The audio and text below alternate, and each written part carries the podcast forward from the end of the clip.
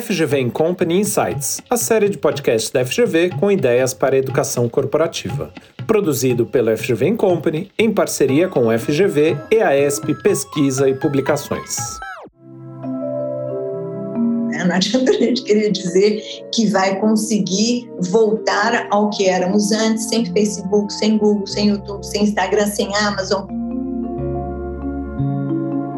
é, parece difícil mesmo a gente viver sem usar esses serviços online, né? O que, que todos eles têm em comum?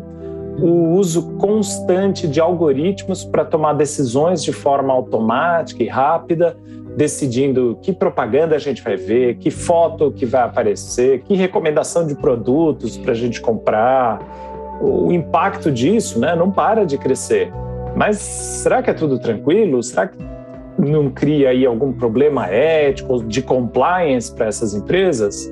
E para saber mais sobre isso, a gente conversa então com a professora da FGV, Lígia Maura Costa.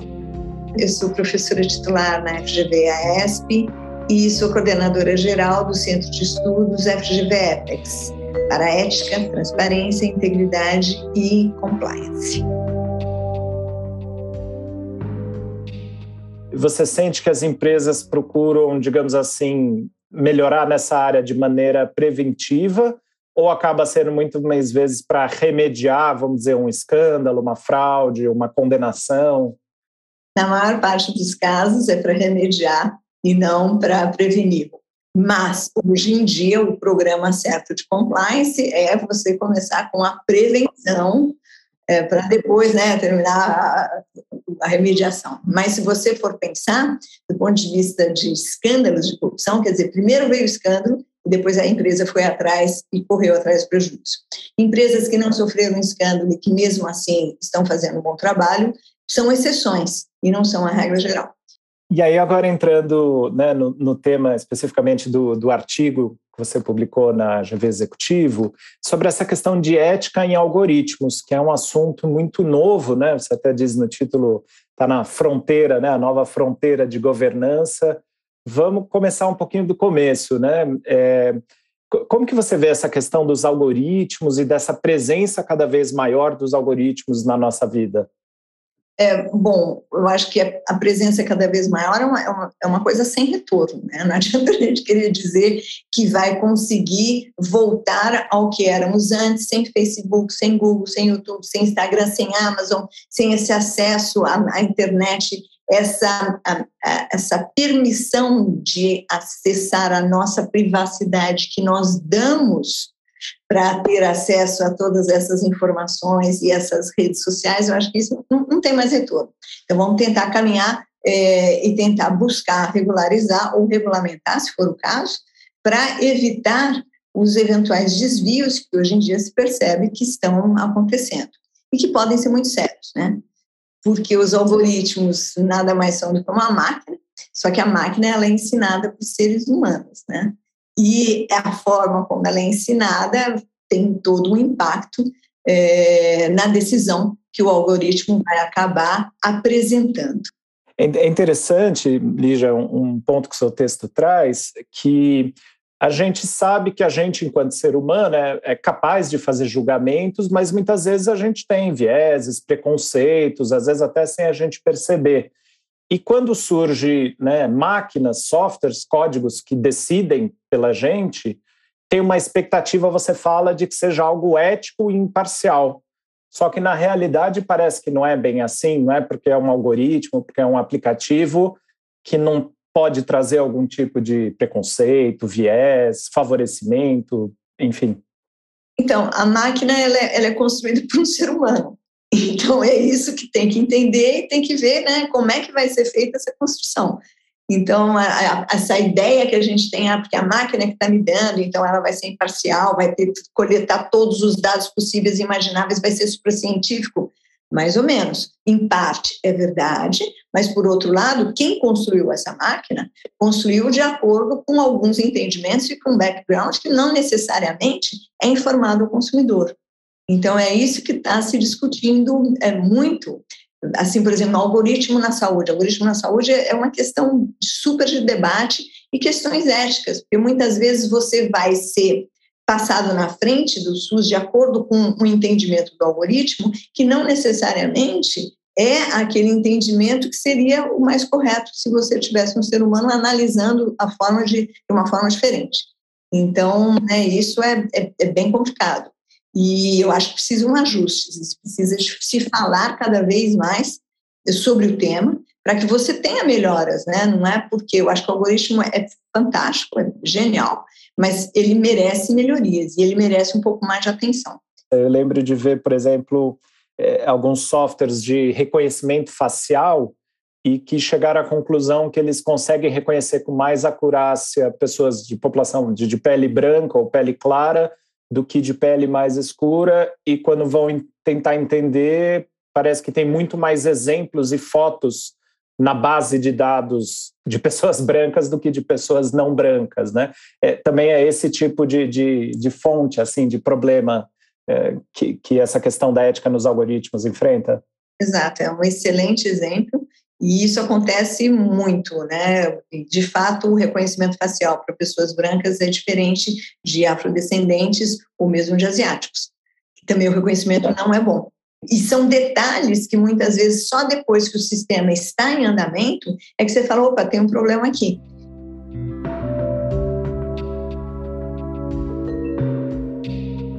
E a ideia de entrar, se eu entendo bem, né, essa palavra que está tão na moda hoje em dia, é compliance, né?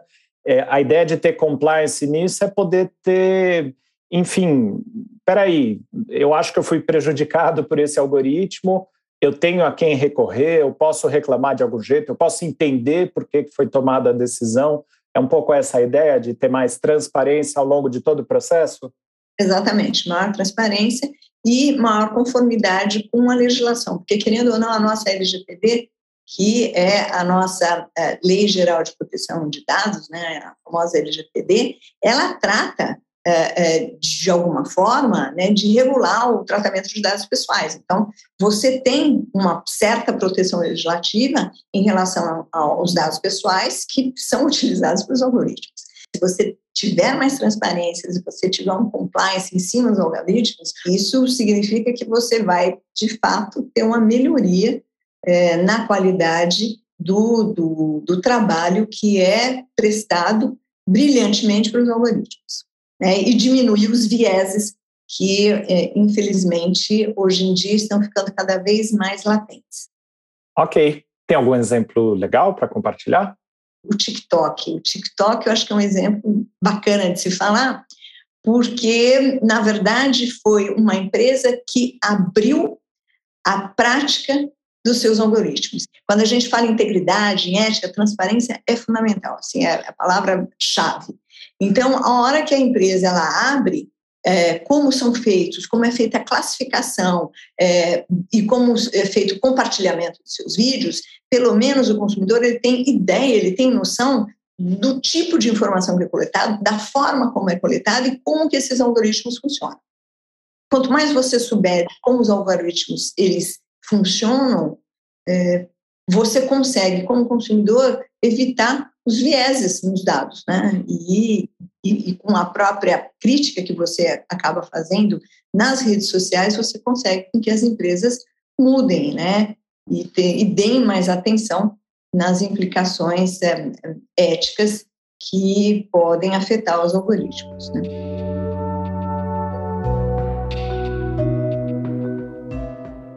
Eu queria agora discutir um pouco, Lígia, as implicações, vamos dizer, para as empresas, né? Uma startup nascente que está desenvolvendo aí seu algoritmo, está tentando achar mercado, vamos dizer, ética é algo para pensar lá na frente ou você acha que tem que estar essa preocupação desde o começo, assim?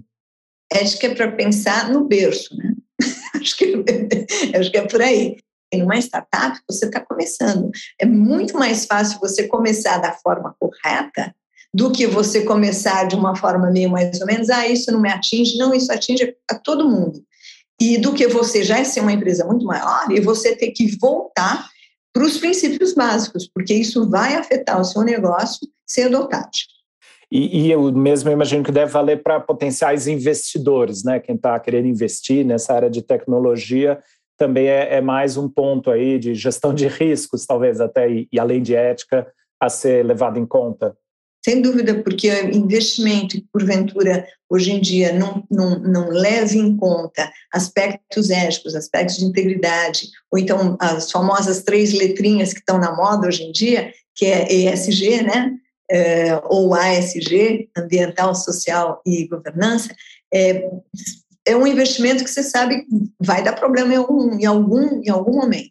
E muitas vezes, quando tem um escândalo desse, você vai, é o nome do investidor que vai aparecer nos jornais e não necessariamente da startup, que pouca gente acaba conhecendo. E essa é, de fato, uma preocupação cada vez maior dos investidores, porque, obviamente, se acontecer alguma coisa, eles sabem que eles estarão na linha de frente. Você mencionou desse risco, então vamos dizer de, olha, se deu um problema, se deu, estourou é, algum, alguma fraude, um escândalo que tipo de consequência que uma empresa ligada a isso pode ter? É uma questão, digamos assim, apenas ética, reputacional, ou pode inclusive ter consequências jurídicas, processo, ação?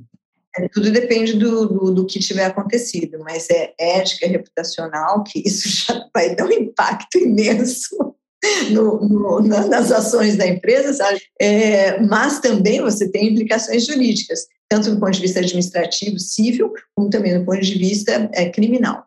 É, o equivalente, vai, o nosso advogado geral é, nos Estados Unidos fez uma frase que era super conhecida, que diz o seguinte, se você acha que compliance é caro, tente não compliance, que aí você vai entender realmente o que é fazer um cheque e quanto custa é, tudo isso. Porque muitas vezes o impacto, por exemplo, reputacional na empresa você não, se, em muitos casos pode acontecer que você não consiga recuperar. Nunca. então, isso é, é, é bem sério, bem sério. É, tem um ponto que eu gostaria, talvez, para terminar, é uma frase aqui do seu texto, né? A conduta ética não é mais algo adequado para uma empresa ter, mas uma necessidade real para a construção de um futuro mais justo para toda a sociedade. Então, é interessante que como os algoritmos estão ficando cada vez mais prevalentes em tudo, isso tem efeito muito além de uma empresa só, né? Às vezes tem a ver de questões de segurança pública, de justiça, de, é, enfim, realmente do dia a dia das pessoas, né? É isso mesmo, Fernando. Porque, na verdade, hoje em dia a empresa ela não está mais sozinha no mundo. E cada vez mais você tem as empresas com uma responsabilidade social muito maior e que se, a sociedade civil espera que a empresa tenha esse comportamento. Então, né, uma forma diferente de maximizar lucros que as empresas hoje em dia elas entenderam que esse é o caminho para você de fato é, conseguir um retorno, né? Porque a, a, sociedade civil espera que essa empresa tenha uma, uma, um posicionamento mais ético, mais íntegro para toda a sociedade.